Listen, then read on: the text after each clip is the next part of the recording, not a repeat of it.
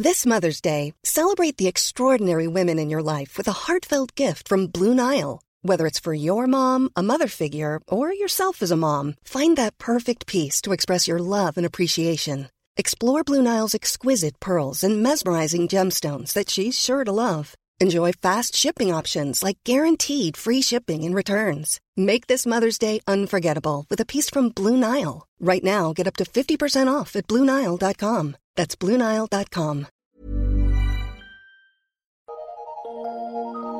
Eu sou Mário Persona e essas são as respostas que eu dei aos que me perguntaram sobre a Bíblia. Você escreveu com uma dúvida perguntando se Enoque teria morrido ou não.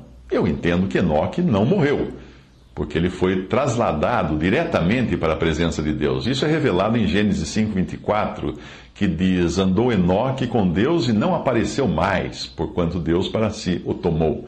Outras versões dizem: "E desapareceu, porque Deus o levou." Desapareceu, pois Deus o havia arrebatado. Não foi encontrado, pois Deus o havia arrebatado. Diferentes versões trazem de diferentes maneiras, mas eu gosto de pensar no que um irmão disse certa vez. Ele disse que Enoque andou tanto tempo com Deus que chegou uma hora em que Deus teria dito a ele: Enoque, agora que você está mais perto da minha casa do que da sua, por que você não fica por aqui?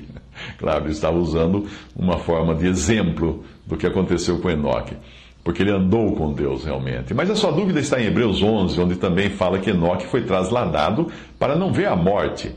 Mas alguns versículos mais tarde, ah, depois de citar outros santos do Antigo Testamento, diz que todos eles teriam morrido.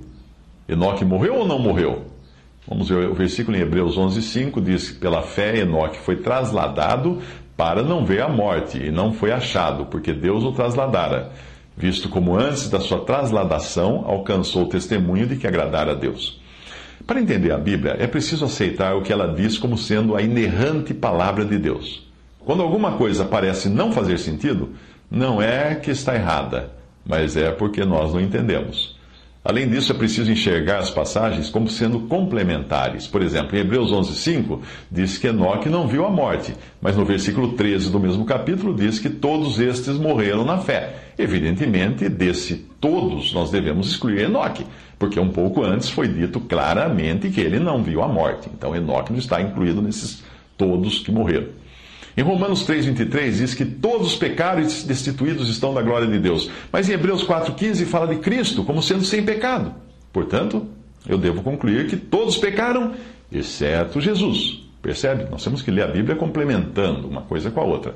Na passagem de Mateus, que fala de dois homens possessos uh, que Jesus liberta na província dos Gadarenos, uh, nós vamos encontrar a mesma coisa em Marcos mais tarde, mas só fala de, de um. Ué, afinal, eram um ou dois? A resposta é dois.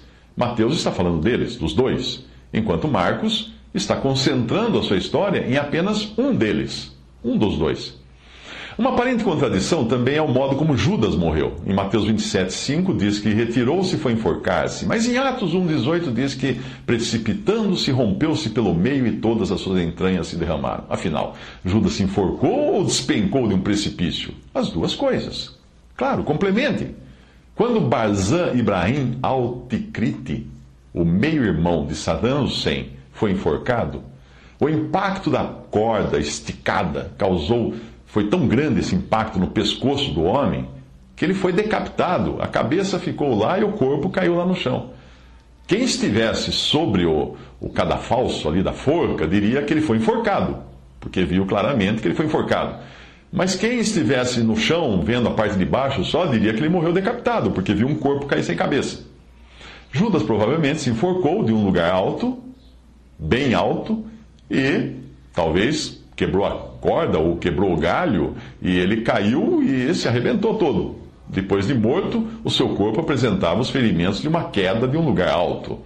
Algumas das chamadas contradições pelos céticos podem entrar facilmente na categoria de exceções. É o caso da proibição da confecção de imagens em Êxodo 20 e a ordem para fazer imagens, os dois querubins de ouro, para ficarem sobre a arca da aliança em Êxodo 25. Ou também o caso da serpente de bronze, que Deus ordenou que Moisés fizesse em Números 21, ou dos leões, bois e querubins que adornavam várias partes do templo, em 1 Reis 7. A primeira ordem tinha o claro objetivo da confecção de imagens com o objetivo de adorá-las, o que não se aplicava às exceções, que tinham a função de adorno.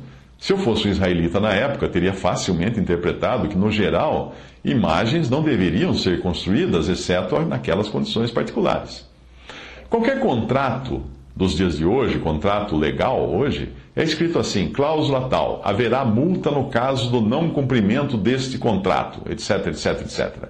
Cláusula tal, a multa da cláusula anterior não se aplicará em caso fortuito ou de força maior. Simples assim. Então, quando você lê uh, a respeito de Enoque, sim, Enoque não morreu. Aquela passagem que fala de todos os que morreram, obviamente, não inclui Enoque.